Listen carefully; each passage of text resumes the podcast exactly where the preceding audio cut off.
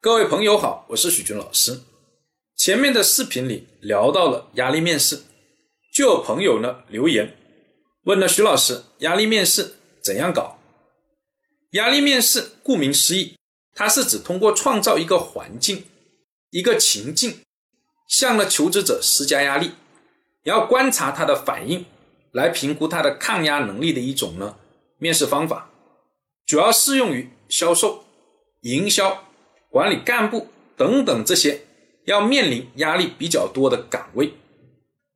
那怎样来施加压力呢？这是一个关键的问题。常见的方法呢有以下的这些。第一种方法叫环境上施压，这个面试的环境上呢施加压力，比如说整个面试的房间主色调以这种呢施加压力的颜色，你像黑色、灰色。为主色调，又比如说呢，这个面试的房间哦，你把温度呢调高，求职者一出汗就会呢容易紧张，感受到压力。又比如说位置，面对面的位置或者是落差的位置，求职者低于面试官，哎，俯视感会给对方造成压力。再比如说多人面试一个求职者，对方也容易感受到压力。第二种呢，施加压力的方法呢是语言说的话，你像呢打断，好了好了，我知道了，下一个问题。又还有呢质疑，质疑呢求职者，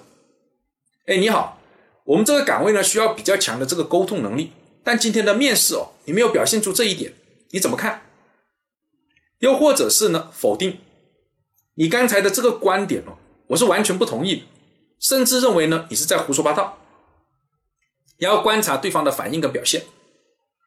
第三种呢，施加压力的方法呢，是问题问的问题，一般是问一些两难的问题，就像很多的姑娘喜欢问自己的男朋友：“我和你妈掉水里，你救谁？”两个选择都很难选，具有压力感。你像以前我们问的问题哦，比如说：“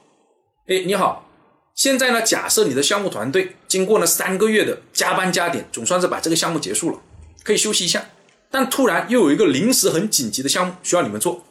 需要你们再三个月加班加点，你作为团队的负责人，你怎么看？怎么做？这就有两难性的选择，观察对方的一个表现跟反应，然后类似的问题要多一点，一个问题误差性很高，多问几个类似的两难性的问题，看看对方的一个反应。第四种常见的施加压力的方法是行为上施压，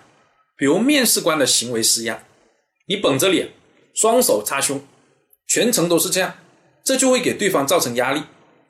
另外一种是让呢求职者的行为施压，比如说让对方呢做一些呢不太好看的动作。徐老师经常呢采用这样的方法，比如说来了十个人面试销售员，我就把它分成两两小组，两个队伍比赛，轮流来做这个张牙舞爪的动作，不需要全部一起，可以呢轮流来做。什么是张牙舞爪呢？标准就是呢，怪和丑，而且这个队伍做过的，这个队伍不能再做，可以一个人，也可以两个人，可以三个人，大家商量，但有时间限制，到时间必须做，没做成就输了，就扣分，就给大家施加了压力。你会发现呢，慢慢的下去哦，一些常规的行为的动作已经做完了，就必须做出一些呢丑和怪非常明显的动作，而在这么多人的目睹下面，能够做出这些动作。心理的抗压能力多半呢都是不低的。关于压力面试，我们做一个补充，因为压力面试给求职者带来了很多的压力，结束了以后，他容易呢有意见，这家公司怎么能这样？又这些面试人怎么是这样的方法？因为有这样的一个负面的影响，导致很多人哦会对这个压力面试对公司呢有意见，所以我们在压力面试结束以后。要对呢求职者进行安抚，要跟他说明白，哎，你好，我们做的这个面试是压力面试，采用的这些方法呢不是针对您本人，所有的求职者都一样。您表现的呢不错，要对他进行安抚，安抚了以后，压力面试的副作用就会大大的降低。